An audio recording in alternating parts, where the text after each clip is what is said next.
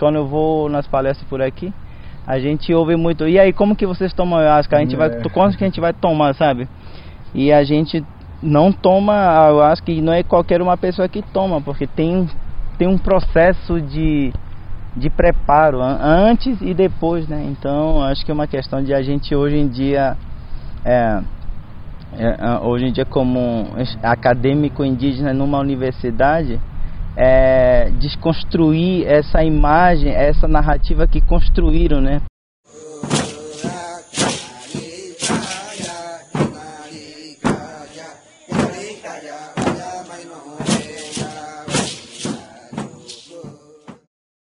Você já ouviu falar em ayahuasca? Qual é a história por detrás dessa medicina que desperta tanto interesse e é utilizada por aqueles que buscam uma iluminação em suas vidas, e outros que buscam seus efeitos e benefícios? Entre a tradição e a difusão, embarque nessa viagem com o Ekua Maloca.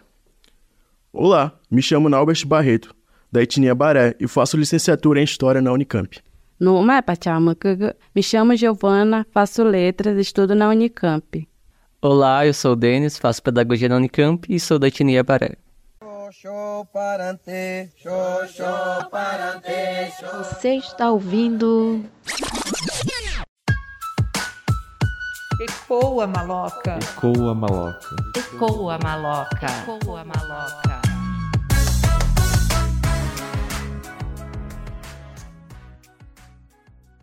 Durante milênios, os indígenas de várias etnias usavam e usam até nos dias de hoje o chá de ayahuasca em seus rituais. Chá este que é uma mistura de duas plantas nativas da floresta amazônica, o cipó mariri ou jagubi e as folhas dos arbustos chacrona ou rainha.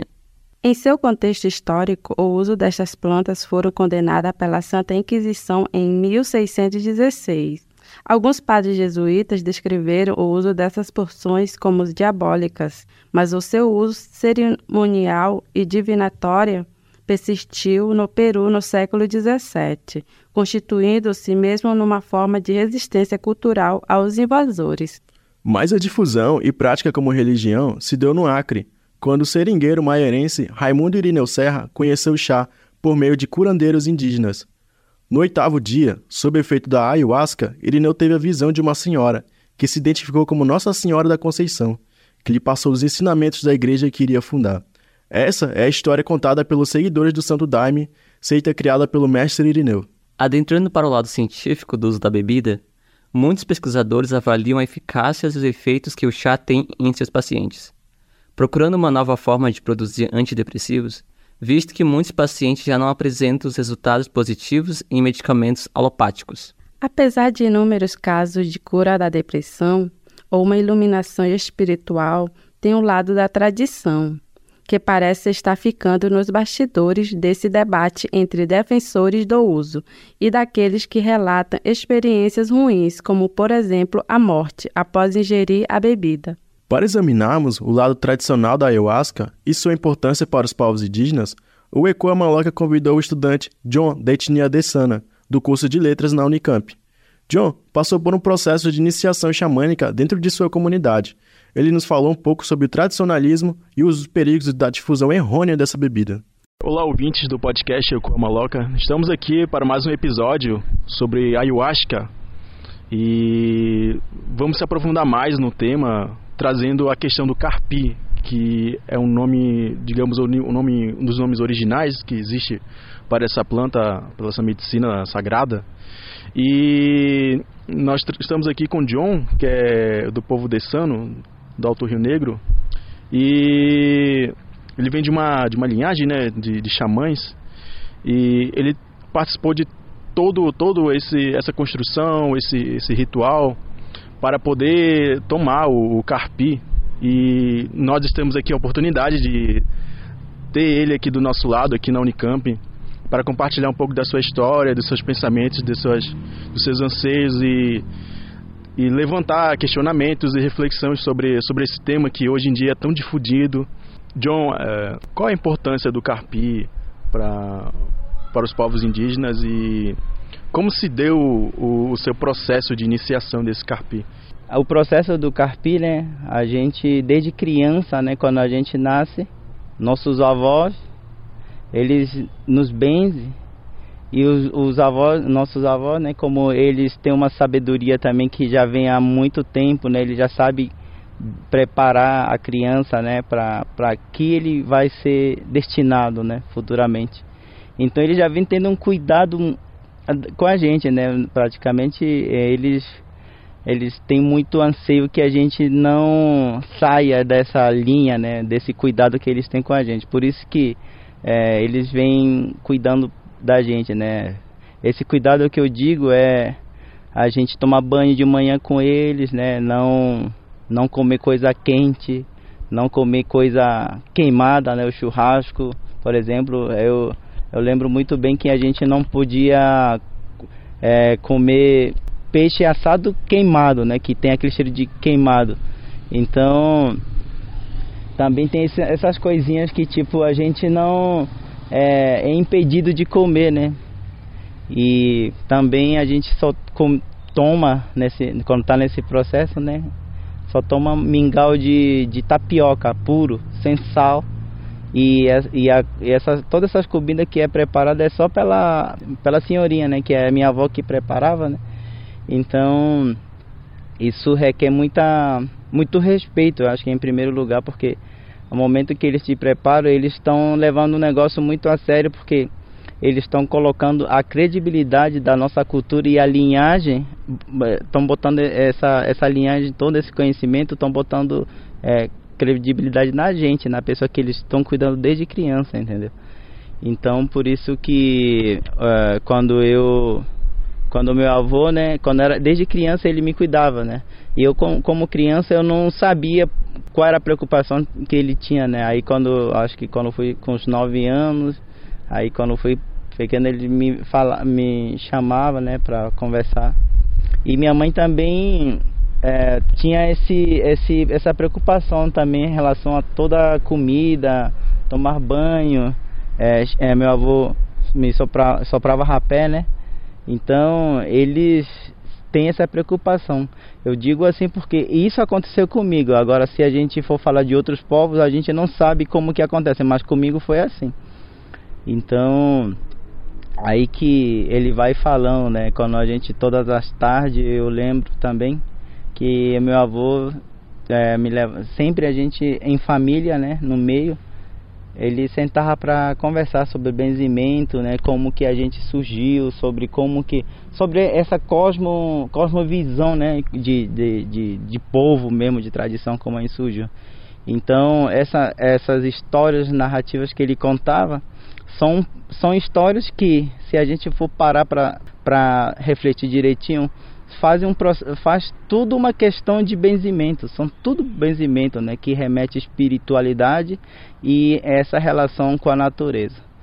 Então, quando a gente começou, meu avô começou a fazer isso, né, acho que a primeira vez que eu participei foi com 14 a 15 anos, não lembro direito, que a gente ele ele me convidou para participar só da cerimônia, não tinha tomado ainda. Mas aí já vem essa preocupação, né? A gente né, na, dessa vez que eu primeira vez que eu participei foi no mês de junho.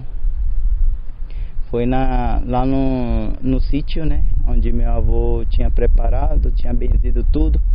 Então o terreno também é preparado a casa também é preparada para a gente tomar tudo isso porque quando você tá, tá, tá dentro da casa, né, dentro da, da do, do ambiente que você vai tomar isso, é, você também está adquirindo um conhecimento do, que, como eu disse, do espiritual e da natureza. Aí ao mesmo tempo você está ganhando e ao mesmo tempo você está correndo risco de esses espíritos te fazerem mal e a natureza própria se revoltar e fazer mal, porque você está tá ganhando conhecimento, tá, tá uma praticamente tá roubando conhecimento e você está querendo ser igual a eles, né? Porque quem faz mal para a gente nesse mundo é a natureza e esses espíritos, né? Que são os espíritos que se chamam Vaimarsan.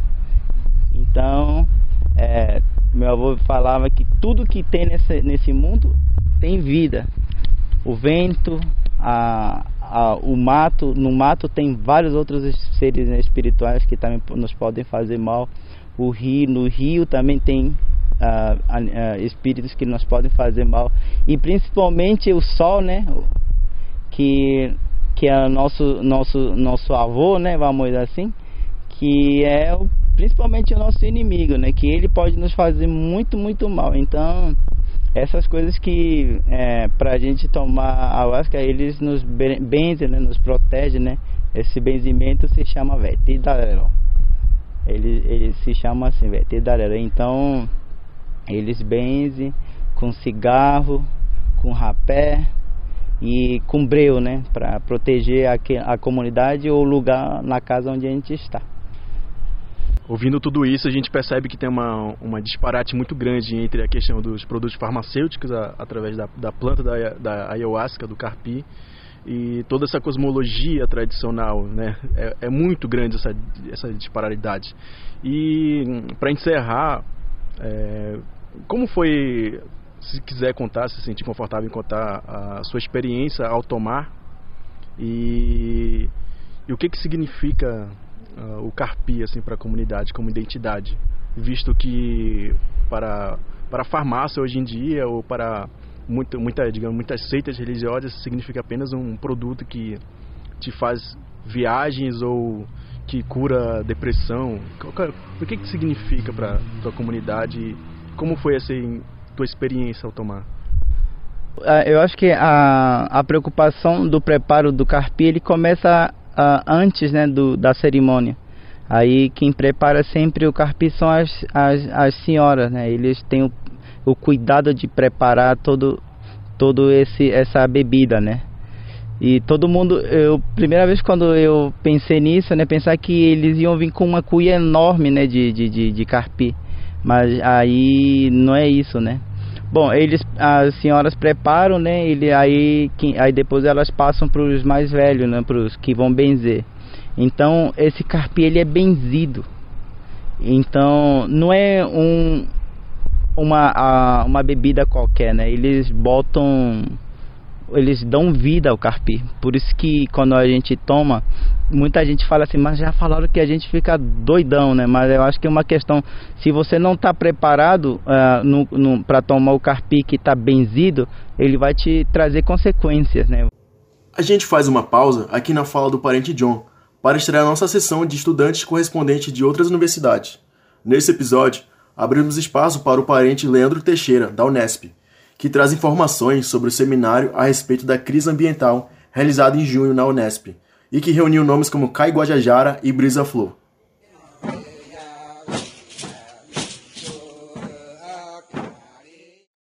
Olá pessoal, eu sou Leandro Teixeira, graduando do curso de Ciências Sociais na Faculdade de Ciências e Letras. Atualmente integro o Núcleo de Antropologia da Imagem e Performance, coordenado pelo professor Edgar Teodoro da Cunha, e o Cine Campus, que é um projeto de extensão também coordenado pelo professor Edgar, vinculado ao NAIP.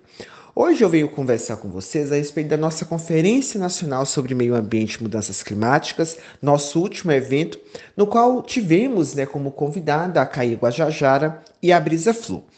Nesse evento a gente buscou sistematizar, né, pensar como que a partir da música tanto a Brisa quanto a Caí, elas constroem narrativas para pensar o corpo, pensar a questão de território, assuntos que tangenciam a questão ambiental e a partir daí pensarmos né, em uma outra vertente, os saberes epistêmicos, saberes localizados na academia, para fazer um debate de uma temática que tem sido muito cara no Brasil, mas não somente né, no mundo.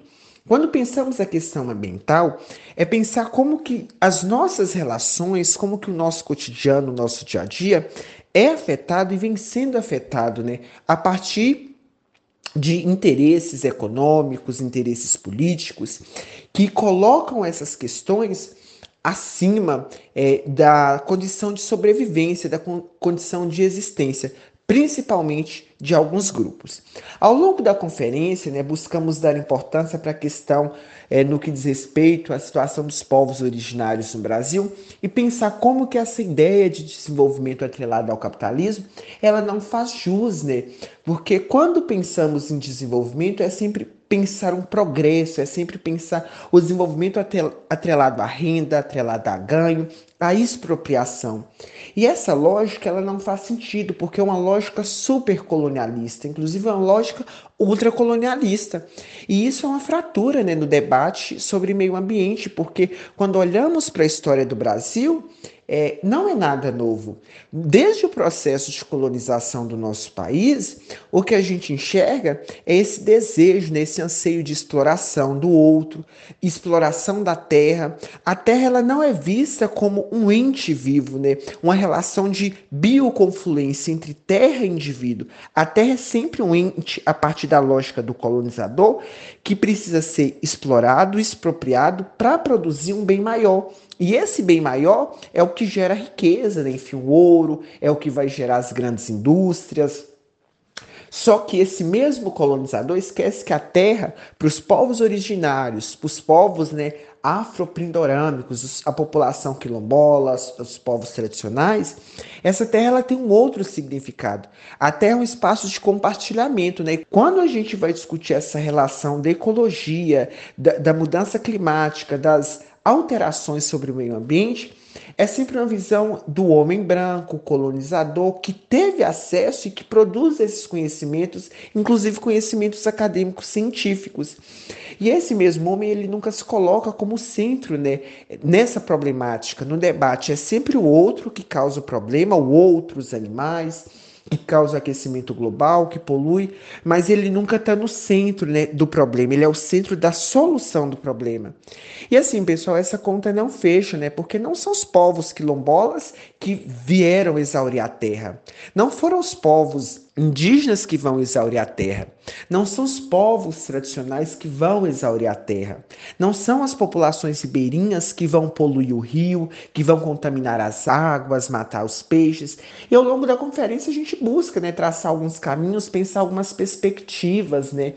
A Caí Guajajara ela nos chama muito bem atenção quando ela diz, olha, essa ideia de progresso é pautada na exploração não faz nenhum sentido. Mesmo para a gente não ver que o problema está realmente nesse modelo de vida. Não tem como a gente explorar sustentavelmente. Não, essa exploração aqui vai ser sustentável. Quando a gente está falando de colonização, a gente está falando de exploração e de vários corpos, né, de várias culturas, roubo de várias coisas. E aí não tem como a gente estar tá falando de uma exploração sustentável. A origem do problema, ela está realmente na nossa forma de viver, né? É preciso pensar uma maneira, como diz o Bispo Santos, né, enfim, o mestre de Quilombo, de envolver. E envolver não diz nessa lógica do capitalismo, né, enfim, selvagem, desenfreado, ultracolonialista. É, gostaria de agradecer ao podcast com a Maloca pelo convite. Se vocês tiverem interesse, ver a nossa conferência com a Brisa com a Caís, está no YouTube. Nosso canal é Cine Campus Unesp. A gente está nas redes sociais também, né, como Cine Campus Unesp no Instagram e no Facebook. E vem acompanhar esses debates conosco. É né? muito importante pensar essas agendas que têm formado a academia, mas para além dela, uma agenda que é sobre o cotidiano, sobre esses artistas, ativistas que têm produzido para ajudar a pensar uma realidade não apenas local, né, mas pensar a realidade em, em âmbito global. Isso é fundamental. Obrigado, pessoal. Casa tradicional.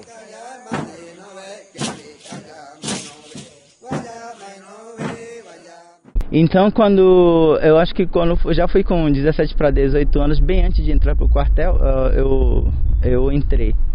Não, acho que isso foi 17 anos quando estava terminando o ensino médio, foi bem antes de entrar pro quartel. Aí meu avô ainda estava vivo, aí ele falou que estava num tempo de participar.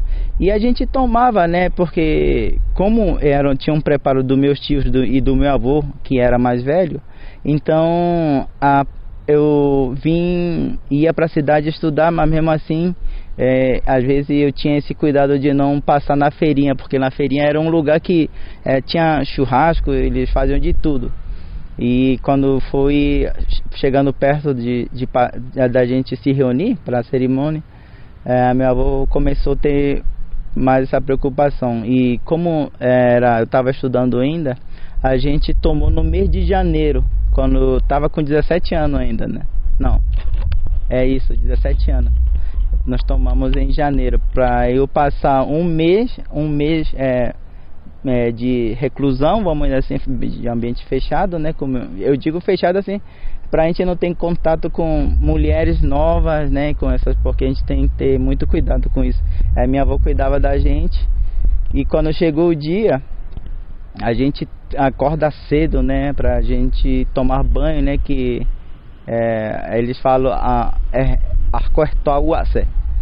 que a gente fala, né? Pra gente purificar o nosso corpo, né? Nossa, nosso corpo, que a gente vive de impureza do nosso corpo. Então a gente ia, foi tomar banho, né? E de manhã, aí quando amanheceu, a minha avó oferece, ofereceu mingauzinho de tapioca, é, peixinho, né? Aquele sardinha pequenininho de garapé. Mas sem assado parecia bem defumadinho. E beiju de, de tapioca. E sempre meu avô preocupado, né, benzendo também. Toda essa bebida, comida é benzido para a gente estar realmente bem, bem limpo na hora de tomar isso aí, né. Aí é uma, como é uma cerimônia e como tem, tem igual, vamos dizer assim, como se fosse uma uma missa, uma missa, vamos sempre tem essa esse ritual de entrada, né, que os velhos vêm, cantam, dançam, e no meio disso vem a parte de da gente tomar, né? É um bem pequeno, uma cuia bem pequenininha, né? Que não tem, não é pintado, né? Não tem nada, né? É bem, bem pequenininho mesmo.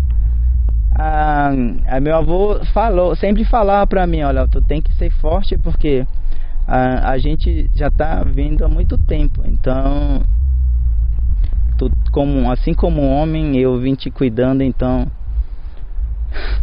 eu...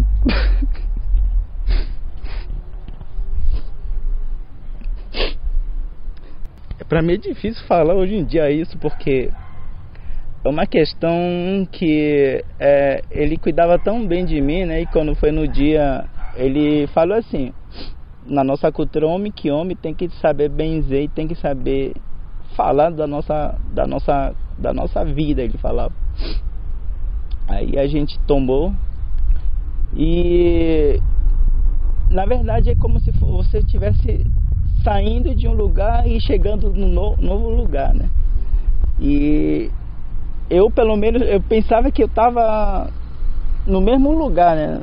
Porque a gente acha que está no mesmo, a gente está num lugar, né? Mas só que a gente está tendo contato com é, com outras pessoas, né? Porque quando a gente tomou umas 10 horas, quando eu fui, fui voltar de novo a cabeça, já era tarde, já eram umas três horas da tarde.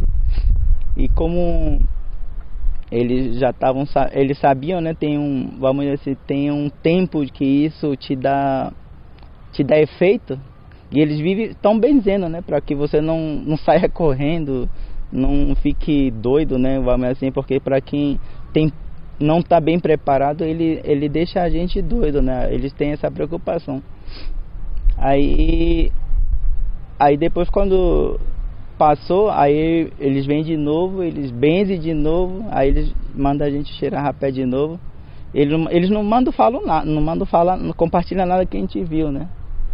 Aí meu avô falou, né? Olha, tu ficou bem quieto, ele falou, se tu só se agarrou no, no, no como que na, no, como, como que ele fala? Não tinha, tem sempre tem seis, vamos, tem tem pilastras, vamos dizer assim, no meio da mala. Eu fiquei, ele falou que eu fiquei agarrado lá. Então, é, quando a gente acordou, eu fui a último a acordar para falar a verdade, para voltar, né? Aí eles vieram, aí eles benzeram, acordei, aí começou a, aí começaram o ritual come, continuou, né? Aí passou uns três dias depois da, desse, desse ritual, aí meu avô me chamou, né? O que que eu tinha visto, né? Aí eu fui falando para ele que tinha visto. Então, é, essa, essa questão de, de você dizer que isso deixa doido, ou você vai, vai curar com, através do ayahuasca, acho que uma, por isso que eu digo, acho que vale a interpretação e vale como cada, cada povo usa ela. Porque pelo menos eu não estava doente, né? não, tava, não tinha nada no tempo que eu tomei. E só que ele deixa a sua mente mais aguçada, vamos, vamos dizer assim, você fica mais antenado nas coisas. E E eu falei para ele que o que tinha visto, né? Aí aí ele aí depois ele vem explicando o que que cada coisa que a gente tá falando para ele significa. Aí quando aí eles eles falam, né, sobre sobre já como eu era de, eu sou dessano, ele começou a falar é, a gente, eu vou falar sobre o que que é do seu o que que eles estão falando, o que que seus antepassados estavam querendo te falar. Aí ele começou me falando, né, o que que era, é, quem era a pessoa, né, porque uh, eles falam muito sobre um, sobre os sobre clãs, né? Então ele falou, olha, era seu seu irmão maior, seu avô. Então ele só me explicava assim, né? Aí a gente passou mais mais um mais um tempo também ali de jejum, né? E depois disso a gente continuou fazendo, ouvindo uh, de novo benzimento, né? Que é história, né? Muitas vezes o, o, o, a gente fala o Kunsé, né? Burkina o Kunsé, é, falam, né? Mas na verdade são é, histórias, são narrativas de como, como a gente surgiu, de que, que a gente vive. E dentro disso que a gente vai perceberó e perceberó com e começa a falar sobre benzimento, né? As histórias se transformam em benzimento. Às vezes nas histórias é, tem coisas ruins e os velhos nos apresentam como a gente pode é, reverter, né, para para as coisas é, um, para as coisas boas. Então, é, para nós, a, o carpi tem esse, essa importância, né? O preparo para para o homem, para como curandeiro, eu acho que seria a palavra, né? É, digo assim, né? Porque o carpi mesmo ele é apenas uma preparação para você é, abrir a mente, né? Assim como o, o cigarro, o, o ipadu, um, como o rapé, né? Então, para mim, eu, pelo menos eu passei assim, né? A gente nunca toma ayahuasca dizer, quando tá do, com dor de cabeça para passar dor de cabeça, né? Então, quando, quando tá dor de cabeça, se tem uma pessoa que benze, ele que vem para benzer e primeiro também o que vai benzer faz um uh, como diagnóstico, né? E com isso que ele vai benzer o seu paciente, vamos dizer assim. Então acho que eu vendo assim, hoje em dia eu penso que, como a gente já tinha falado antes, é sobre a questão das nossas narrativas, né? Antigamente, né, quando os missionários chegaram, é, é, muitas narrativas, na, narrativas que foram escritas foram distorcidas, vamos dizer assim. Tem muita, foi muita coisa que eles, ah, eles falaram, acho que eles estão falando isso, né? Então eles foram escrevendo. E a academia hoje em dia nos, nos, nos, nos é, às vezes nos, nos força, vamos a pesquisar, né? Sobre algum, quando falam sobre trabalho. Então eu acabei encontrando várias outras histórias que é, não falam, só que falam de forma muito diferente. Se a gente parar para pensar, não faz sentido, sabe? É, tipo, a, a, gente tem é obrigado a ouvir porque, como dizia uma professora, né, a, na academia as palavras têm dono, né?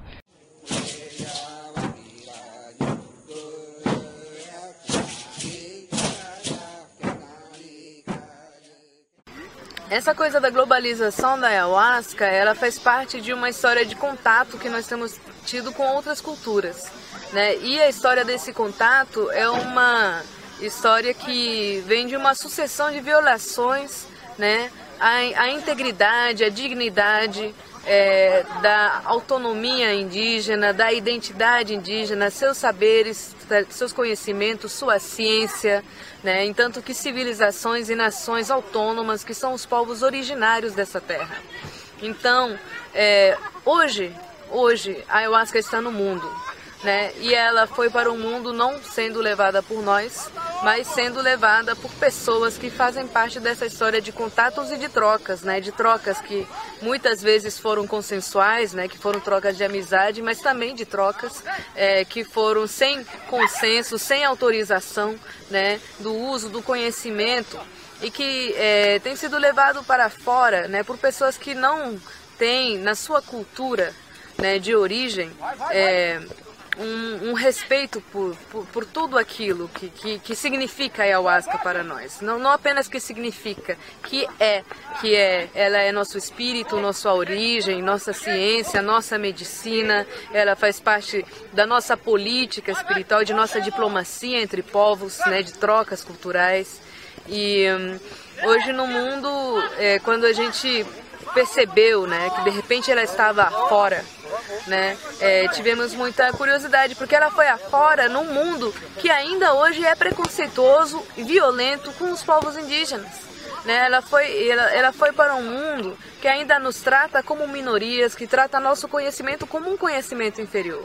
Né? Então, isso faz parte de um processo de contato cultural muito problemático que vem dessa colonização, né? que é uma colonização de identidades, uma colonização de saberes. A fala que você ouviu anteriormente é da ativista indígena Dayara Tucano, na primeira conferência de ayahuasca realizada no Acre. Essa questão ainda será bastante debatida nos próximos anos, visto que cada vez mais a tradição vem reconquistando seu espaço. Por outro lado, há várias vertentes religiosas que usam a ayahuasca, enquanto a indústria farmacêutica garante suas pesquisas para novos medicamentos. Até empresas norte-americanas têm tentado patentear como forma de produto. Entre a tradição e a difusão, a nossa viagem termina aqui. Muito obrigado por nos acompanhar. Lembrando que você pode ver as entrevistas completas no YouTube do Ecoa Maloca. Coicaturete. Ecoa maloca. Ecoa maloca. Ecoa maloca. Ecoa maloca.